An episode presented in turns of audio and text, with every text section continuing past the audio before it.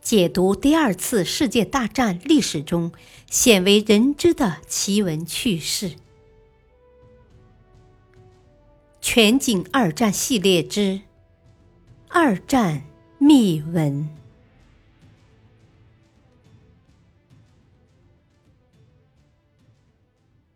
第二章：德军铁甲为何横扫欧洲？第四集：骑兵突袭法兰西之二。哈尔德在日记中这样写道：“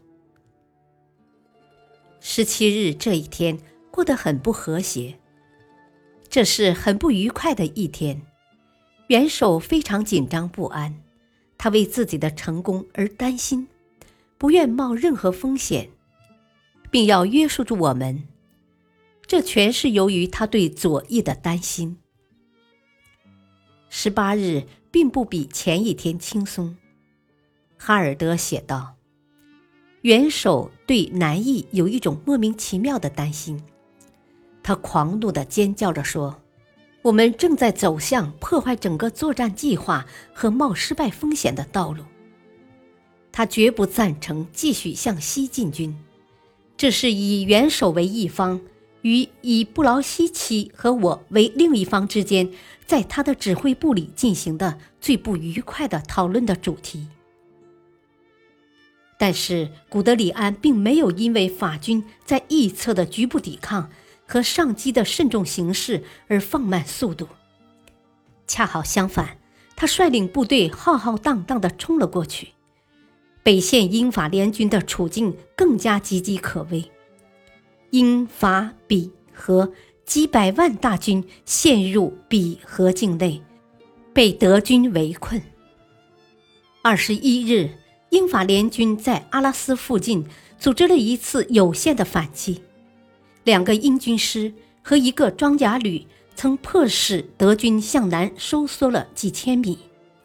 当法军的两个师稍后向此地反击时，英军却停止了反击，朝着海岸撤退了。在这里，英军每天所需的两千吨弹药及补给品。全部经加莱和敦刻尔克等沿海港口运来，但这些港口正严重的遭到空袭，英军面临被全面包围的危险。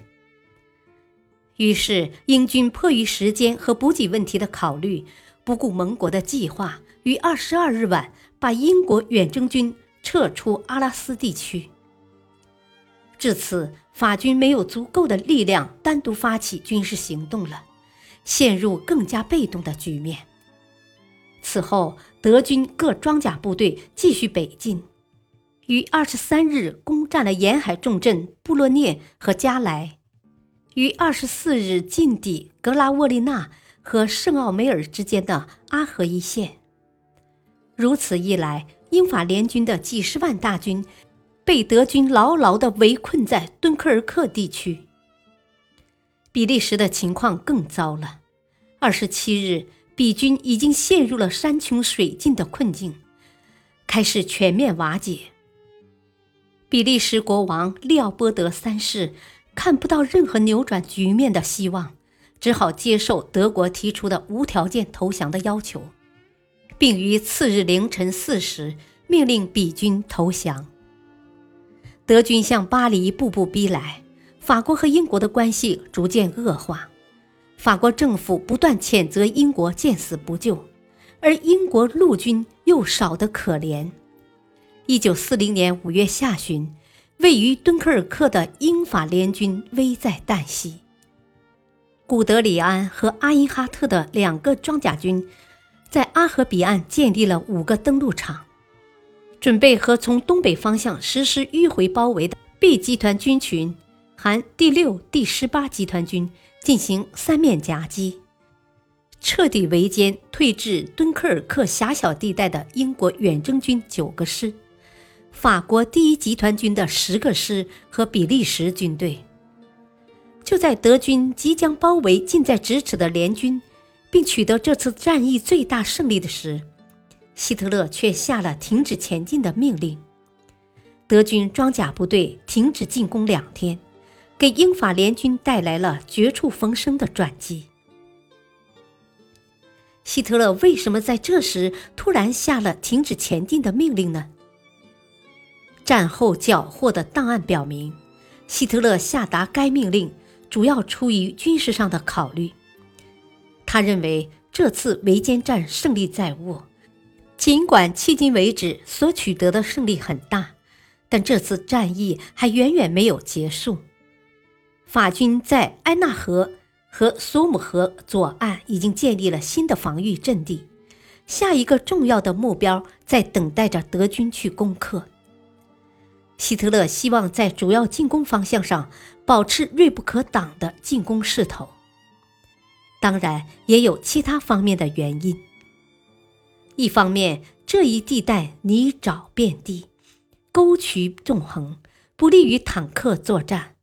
而且德军坦克长途作战大多需要修理，不必再让宝贵的装甲部队在弗兰德沼泽地遭受不必要的损失和浪费。冒险前进可能遭到意外的损失，这将削弱即将对法国其他地区展开的进攻。另一方面，德军内部争权夺利，空军总司令戈林眼看英法主力被歼。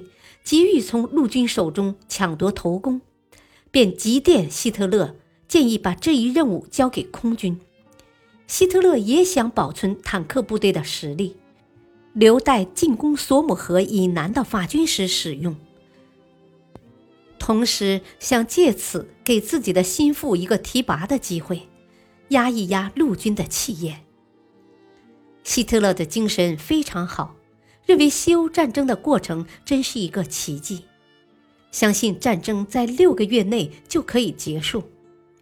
此后，他就想和法国签订合约，和英国达成协议的途径也随之畅通无阻。他说到对大英帝国的赞赏，其存在的必要，以及英国人对世界文明的贡献。他把大英帝国和天主教会相比较。并说，二者对于世界的安定都是必要的因素。他又说，他对于英国要求的不多，仅是他应该承认德国在欧洲大陆上的地位而已。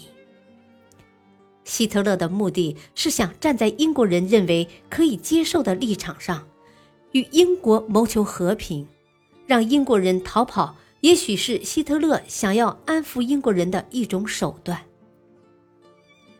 五月二十六日十八时五十七分，著名的敦刻尔克大撤退开始。至六月四日，共有三十三万名英法军队撤出敦刻尔克，包括有二十一点五万名英国人、十二点三万名法国人和比利时人，有五万人是由法国海军救出的。此后。德军以秋风扫落叶之势，由北向南，向法国内地急速推进，直逼巴黎。六月十日，意大利又趁火打劫，向法国宣战，法国处境十分危险。巴黎沦陷后，贝当接替雷诺出任法国总理。六月二十日，贝当向希特勒起降。两天后，法国与德国签订停战协定。法国北部包括巴黎在内的三分之二的工业区由德军占领，南部由贝当政府管辖，首府位于维希，史称维希政府。感谢收听，下期播讲第三章：神秘的布莱德雷庄园。敬请收听，再会。